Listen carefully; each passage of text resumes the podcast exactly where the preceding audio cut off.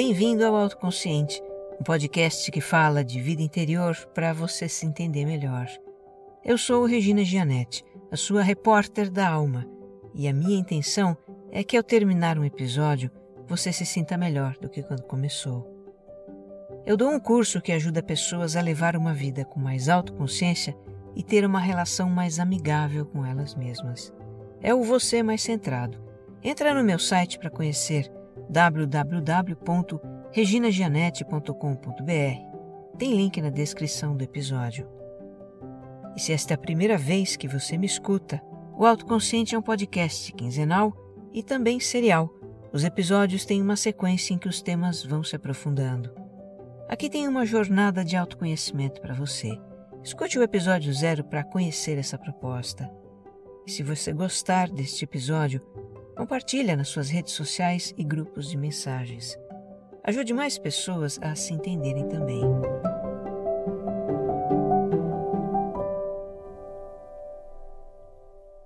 Episódio 135 Bateu uma crise.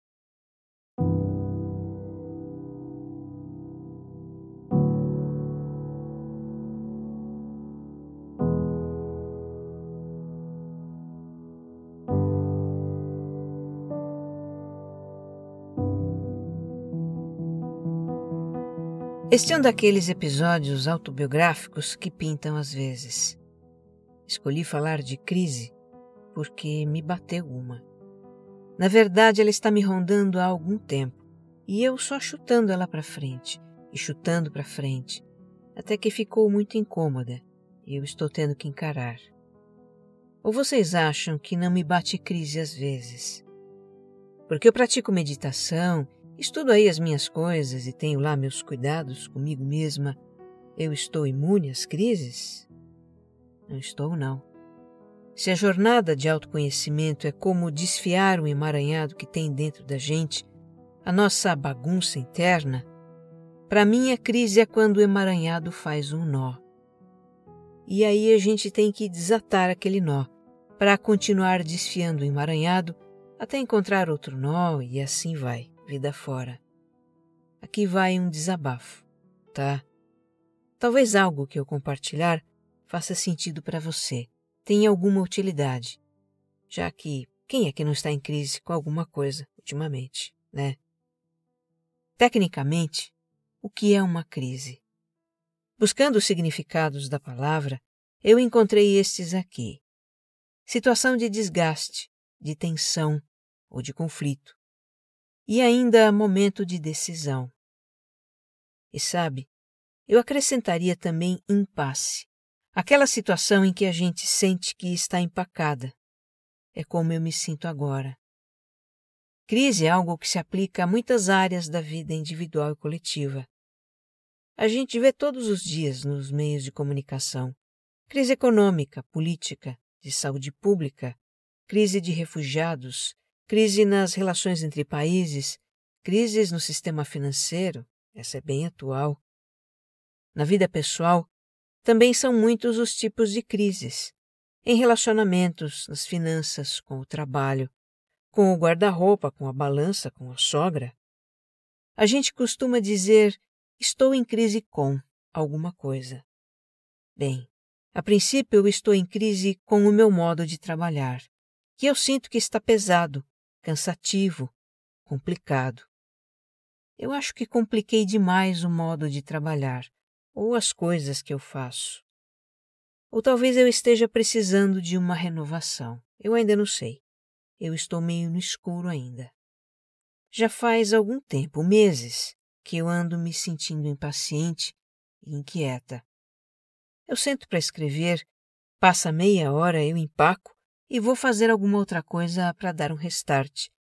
Essa inquietação afeta o meu rendimento. Eu demoro mais para fazer as coisas. Para produzir um episódio do podcast, eu leio pelo menos um livro, tenho enquete com o ouvinte, escrever, gravar, editar, as tarefas solitárias de um trabalho autoral. E tem mais a casa, a família, os cachorros, a quitanda, as redes sociais, os vídeos do YouTube, as coisas da minha empresa, meus cursos, alunos, palestras, mensagens aos montes. e tem as coisas que aparecem. Correr para São Paulo porque o pai não está bem. Correr de volta para casa porque o cachorro pulou o muro e foi fazer uma visita ao vizinho. Estamos agora com um pedreiro em casa para subir o muro porque nada mais segura o Johnny Walker. Aliás, Johnny Jumper. Com essa chuvarada que está caindo no verão de 2023, apareceram dois pontos de infiltração de água na casa. Água que vem de cima. Lembrei de um sonho que eu tive várias vezes meses atrás. Sonhei justamente com água infiltrando do teto. Mais um mistério para decifrar. Eu sei que alguém me convida para algo numa noite de meio de semana e eu declino gentilmente, dizendo que tenho trabalho. Sábado e domingo sempre tem alguns rabichos do trabalho para fazer. Parece que eu ainda não saí da quarentena da pandemia. Eu hoje saio muito menos do que saía antes. Teoricamente eu tenho mais tempo. E o tempo que eu tenho não é suficiente. É intrigante isso. Bem, o corpo está dando sinais. Surgiu uma inflamação no nervo ciático da perna esquerda. Eu fiz um tratamento com massoterapia no final do ano passado e aliviou bastante, mas tem dias em que eu sinto essa dorzinha pegar. Há semanas que eu não estou dormindo bem. Eu até que adormeço rápido, mas acordo no meio da noite e custo a dormir de novo. Eu respiro, medito, às vezes leio alguma coisa. Pego no sono em algum momento e acordo com o despertador no horário limite de levantar. Porque eu não dormi o suficiente, Fico com aquela sensação de cérebro congestionado, e isso não ajuda em nada quem já não está rendendo lá essas coisas no trabalho, né? Enfim, há algum tempo eu venho com a sensação de que está tudo meio que no limite. Tipo, se eu me enrolar com alguma coisa, vai degringolar todo o resto. E daí que eu me enrolei.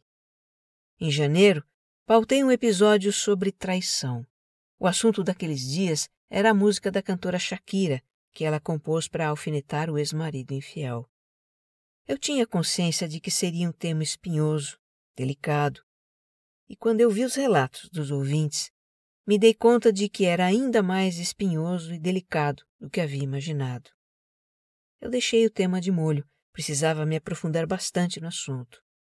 Retomei agora, seria o tema deste episódio, e nele eu empaquei não fluiu de jeito nenhum. Eu me senti pisando em ovos. E agora? Continuo insistindo nesse tema? Talvez eu possa mudar o enfoque. Não. O que eu tenho aqui é sobre traição. Não dá outro enfoque. Vou mudar o tema. Mas não vai dar tempo. A semana está apertada, cheia de coisas. No meio da madrugada, o inconsciente me acorda para eu pensar numa solução. Eu me recuso a pensar em trabalho. Respiro, medito, rezo, leio, passo a noite em claro. Levanto feito um zumbi. Como vou escrever desse jeito? E finalmente a voz da razão soa na minha cabeça. Regina, qual é o seu problema? Admitir que você não está dando conta? Dizer para os seus ouvintes: Gente, espanei, não tem episódio nesta quinzena, tá? Vai ser o fim do mundo? Se isso acontecer? Eu estou aqui me lembrando do episódio 123, Ruminação, da parte em que eu conto a história do Ethan Cross, quando a voz da razão soa na cabeça dele e pergunta: Cara, o que você está fazendo? Ele chama isso de conversa interna distanciada. E funciona muito, viu? Como eu disse no episódio, falar com a gente mesma como se fosse outra pessoa muda a nossa perspectiva da situação e provoca uma mudança emocional também. Eu já disse para vocês que eu sou quem mais precisa ouvir esse podcast. É por isso que eu faço ele. Eu preciso tanto, tanto ouvir sobre esses assuntos que eu inventei um podcast que fala desses assuntos. Veja que não é à toa que a minha família me chama de crazy. Eu sei que depois dessa eu joguei a toalha. Resolvi que não iria prosseguir com o episódio e senti um alívio enorme por ter tomado essa decisão.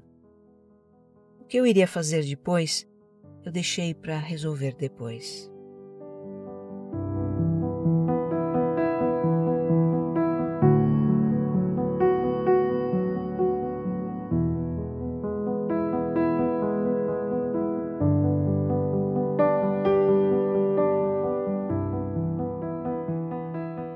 Pego para ler um livro que me inspira foi uma amiga que me indicou. O título é Quando Tudo Se Desfaz, da monja budista Pema Chodron. Vou ler aqui trechos de um capítulo que eu adoro e me representa muito neste momento. Abre aspas. Sentimentos como decepção, constrangimento, irritação, ressentimento, raiva, ciúme ou medo, em vez de significarem más notícias, representam momentos muito claros que nos mostram onde estamos nos detendo. Este exato momento é o Mestre Perfeito e, para nossa sorte, está conosco onde quer que estejamos. Os acontecimentos e pessoas que desencadeiam nossas questões mal resolvidas poderiam ser vistos como boas notícias. Não precisamos sair em busca de nada. Não precisamos criar situações que nos façam chegar ao limite.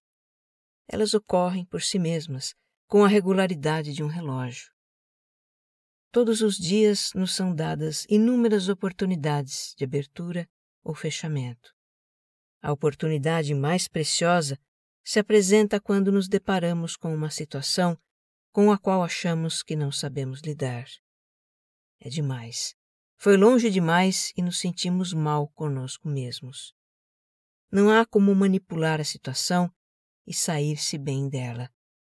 Por mais que tentemos, nada funciona. Basicamente, a vida nos pegou. De um modo geral, não encaramos essas situações como ensinamentos. Nós as detestamos automaticamente. Corremos como loucos, fazemos uso de todo tipo de fuga. Sentimos que é preciso abrandar, acolchoar a situação de alguma forma e nos tornamos dependentes daquilo que parece diminuir a dor. Existem muitas fórmulas destinadas a nos distrair do momento presente, suavizar e atenuar as suas ásperas arestas, para não termos que receber o total impacto da dor que surge quando não conseguimos manipular a situação e sair dela com a nossa boa imagem intacta. Basicamente, decepção, confusão e todas as situações em que nos sentimos mal são como uma espécie de morte. Perdemos completamente a nossa base. Não somos capazes de impedir a desintegração e sentimos que não temos mais o controle dos acontecimentos. Em vez de perceber que é preciso existir a morte para haver renascimento, apenas lutamos contra o medo de morrer. Chegar ao limite não é algum tipo de punição. Na verdade, sentir medo e tremer quando estamos prestes a morrer é um sinal de saúde. Outro sinal de saúde é não sermos destruídos pelo medo e pelo tremor, mas encará-los como um aviso de que está na hora de interromper a luta e olhar diretamente para aquilo que nos ameaça. Sentimentos como decepção e ansiedade são como mensageiros nos avisando de que estamos no limiar de um território desconhecido. Para alguns de nós, o território desconhecido pode ser a escuridão do armário. Para outros, uma viagem espacial. O que causa medo em mim é diferente do que provoca o mesmo sentimento em outras pessoas. Minha tia chega ao seu limite quando mudo de lugar o abajur da sua sala. Uma amiga se perde totalmente quando precisa mudar-se para um novo apartamento. Meu vizinho tem medo de altura. Não importa o que nos faz chegar ao limite. A questão é que, cedo ou tarde, isso acontece a todos nós. Fecha aspas. Fico pensando aqui no que me faz chegar ao limite. É o medo de falhar, de não entregar, de não cumprir. Quando a inquietação começou a surgir, querendo me dizer alguma coisa, a minha atitude foi me esforçar mais, fazer mais, com mais empenho, para sair com a minha boa imagem intacta, como diz a Pema Chodron. Até que eu cheguei no meu limite. E como também diz ela, tenho que olhar diretamente para o que me ameaça.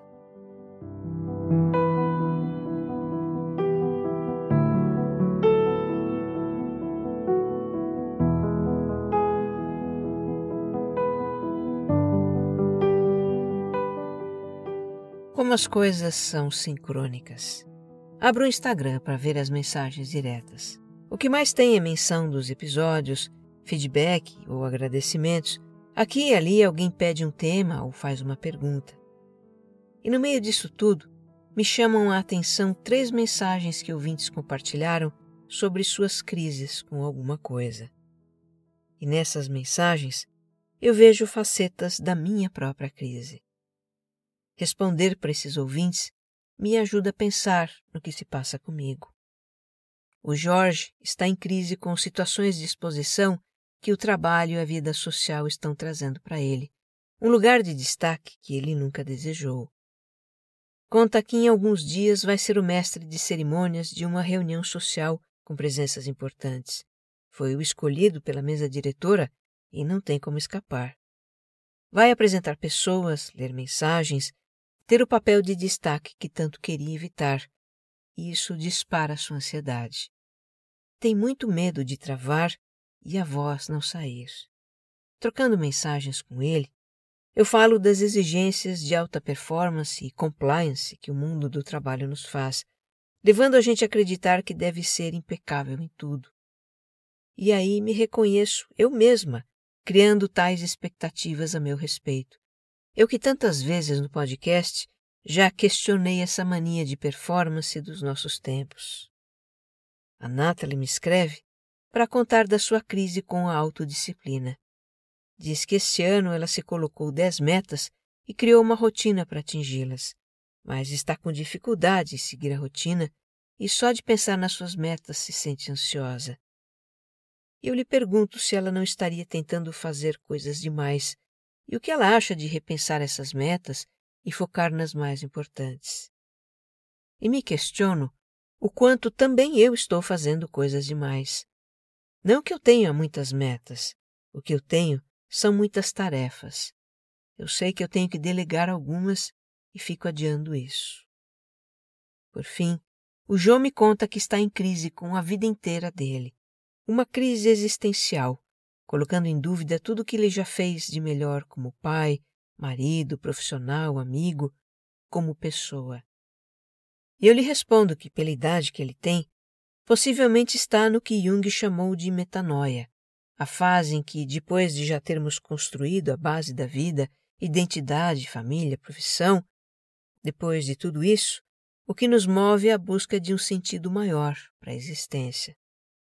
Tendo já passado pela minha metanoia, que durou vários anos, eu disse a ele que essa inquietação é natural, que todo aquele desconforto era justamente para a gente se voltar para o nosso interior, onde estão as respostas.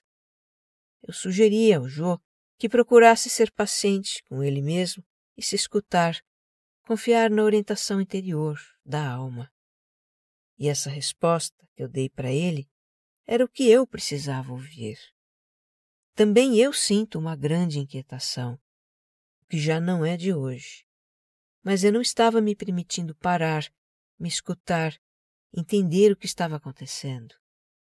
Eu estava numas de o show tem que continuar, tentando compensar as minhas dificuldades no trabalho com mais esforço, mais empenho, mais tempo. Até que isso se tornou difícil de sustentar. Mas por que mesmo é que eu faço esse podcast, né? Eu preciso tanto, tanto falar sobre esses assuntos para uma hora dessas, enfim, assimilar.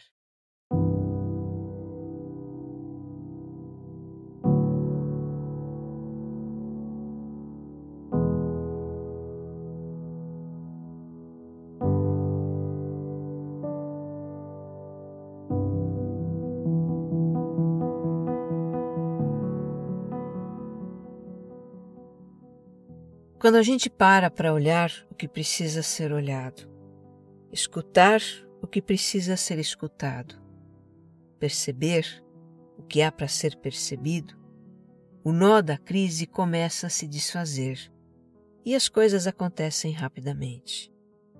Um dia eu jogo a toalha no ringue, paro de lutar contra o inevitável e desistir é uma opção. Isso foi tema de episódio. No dia seguinte, decido compartilhar as minhas reflexões e tomadas de consciência neste episódio, que eu escrevo rapidamente, com facilidade, com fluidez. E hoje, terceiro dia desde que me assumi em crise, eu chego a algumas resoluções. Nosso mundo é um rolo compressor, não é?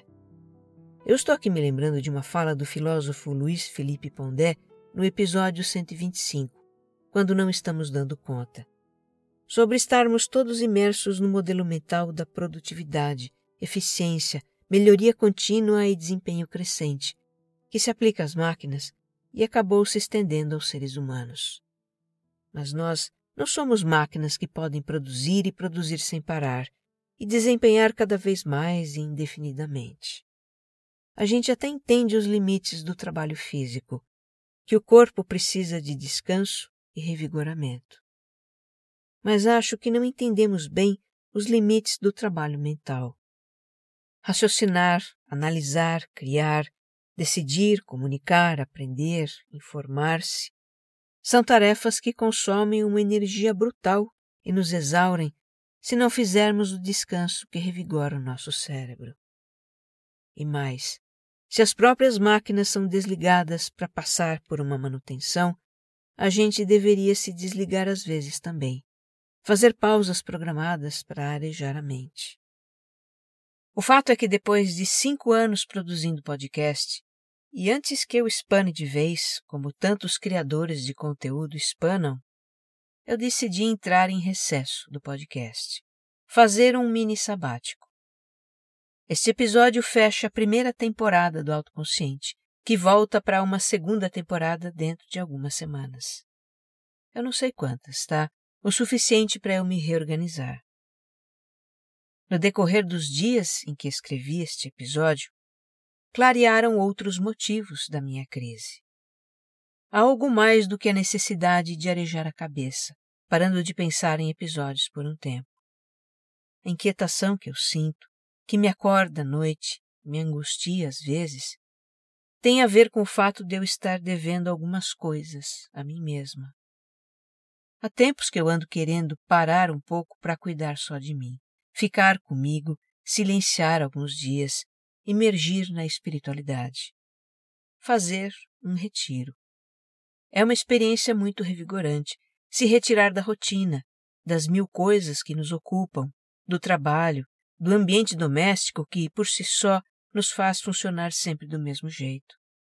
No retiro a gente não tem mais nada com que se ocupar a não ser a gente mesma. E eu preciso muito disso. Preciso tirar um outro tempo para uma renovação no meu trabalho. Primeiramente, me organizar melhor, para não ter que fazer as coisas tão no limite do tempo e da minha capacidade mental. Desenvolver um novo curso. Ideia é o que não falta. O que faltava era parar para concretizar isso. Preciso também tornar rentável a minha atividade de criadora de conteúdo, já que ela ocupa mais da metade do meu tempo produtivo bem mais que a metade. O trabalho que mais dedicação requer de mim não paga os meus boletos. E isso remete à minha relação com o dinheiro, que é outro aspecto com que eu preciso me resolver. Eu me devo isso. Eu estou feliz comigo mesma por me permitir tirar esse mini sabático. No momento de vida em que eu estou, fazer isso está sendo uma atitude de cuidado para comigo mesma e para com tudo que eu faço e para com você também, meu querido ouvinte. Eu espero reverter essa pausa que eu estou tirando em muita coisa boa para compartilhar com você. Nesse meio tempo, você vai continuar vendo as minhas coisas por aí. Eu também não vou virar uma eremita. Continuo dando meu curso, dando palestra, aquilo que sempre pagou os meus boletos. As versões em vídeo de alguns episódios do Autoconsciente continuam saindo no meu canal no YouTube. Eu deixei muita coisa pronta para ir ao ar nas próximas semanas. Logo vai sair um vídeo que é inédito. Eu e o meu professor de yoga batemos um papo e fazemos uma sequência de alongamentos e posturas para você trabalhar o corpo.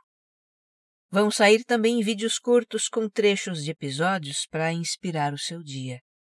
Quem sabe esses conteúdos estimulem você a revisitar episódios antigos e aprofundar aqueles temas.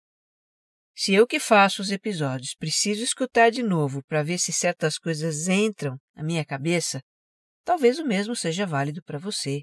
Sei lá, né? De repente. Olha, eu amo estar aqui partilhando com você. Quero que saiba disso. E vou sentir saudades. Eu vou cuidar de uns assuntos que não posso mais adiar e volto logo. Que você esteja bem. Até breve. Um abraço.